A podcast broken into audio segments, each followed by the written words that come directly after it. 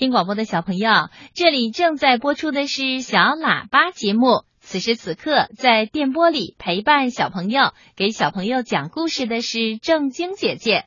下面，请听儿童文学作家张灵儿老师为小朋友写的《冬天里的友情童话》《有爱的冬天不寒冷》。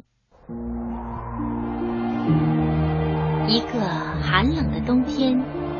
德德阳的妈妈胃病又犯了，他躺在床上不停的哼哼。天空飘起了轻盈的雪花，鹅毛大雪漫天飞舞。不一会儿，窗外的树木山林就都戴上了厚厚的大帽子，围上了洁白的围巾，把自己都包裹得严严实实。今天呀。德德羊可没有像平时一样跑出去跟红狐狸、小牛、小猴子、长颈鹿他们打雪仗、堆雪人儿，因为他得照顾妈妈。妈妈，您喝水。妈妈，吃一根香蕉吧。妈妈，吃个橘子吧。尽管。德德羊懂事的守候在妈妈的床前，细心的照料着妈妈。可是羊妈妈的咳嗽似乎越来越严重了。妈妈，还是让我去给你抓药吧。这已经是德德羊第三次恳求妈妈了。外面太冷了，会把你冻坏的。还是还是等天气暖和一点再说吧。羊妈妈一边张大嘴巴喘着粗气，一边用沙哑的声音说：“妈妈，没事的。”德德羊说着，把自己的小被子抱过来，也盖在了妈妈的身上。“您好好的休息，我一会儿就回来。”说完。德德羊俯下身，亲了亲妈妈的脸，转身出了屋。德德羊一头冲进了雪里。孩子，你……羊妈妈虚弱的声音一飘出房门，就被冻成了晶莹的冰坠儿，挂在了门框上，仿佛是要陪妈妈一起等候德德羊的归来。刺骨的寒风吹到了德德羊身上，德德羊不仅打了一个冷战，但是他并没有停下脚步。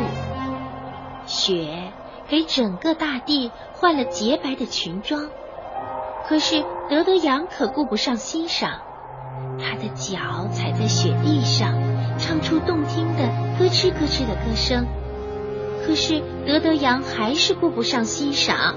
因为地面很滑很滑，他稍不留神就会结结实实的摔在地上。德德羊啊，足足摔了十个大跟头，才跑到了河边。心急的德德羊抬脚就往河面上迈，他想早一点赶到河对岸的啄木鸟医生的家。突然，德德羊的耳边响起了一个大大的声音。把德德羊吓得差一点又摔倒了，危险！德德羊，你不能过河。德德羊赶紧收回了脚，他扭头一看，原来是马妈妈冲了出来，在他的身后紧跟着飞跑出来的是德德羊的好朋友灰灰马。冰上危险，上午狐狸他们还在砸冰钓鱼。肯定有的冰层还没有冻结实呢。嗯，对对对，河面还没有冻结实。我刚才滑了冰就掉进了水里。嗯，要不是马大婶用她的尾巴把我救，啊切！小猴子从窗户里伸出脑袋，话还没有说完，就打了一个大大的喷嚏，大大的鼻涕泡都被打了出来。小猴子赶紧拖着鼻涕，把脑袋缩回了屋子里。可是，可是我妈妈病得很严重，我得赶紧去给妈妈抓药啊！德德羊急得都快哭出来了。德德羊，别着急，划着我的雪橇绕过去吧。灰灰马说着，咚咚的跑回家，搬出了他的小雪橇。说话声惊动了趴着窗台正在看雪的长颈鹿和红狐狸。长颈鹿跑出来，把他那条五颜六色的长长的围巾围在了德德羊的脖子上。他说：“把我的长围巾围上，你会暖和一些。”对，把我的披风也穿上吧。红狐狸跑出来，以他超级的速度把披风披在了德德羊的身上，又闪电般的窜回了自己的窝里。啊啊啊！对。阿去，呃，把我的毛手套给你。小猴子说着，把他厚厚的毛手套扔给了德德羊。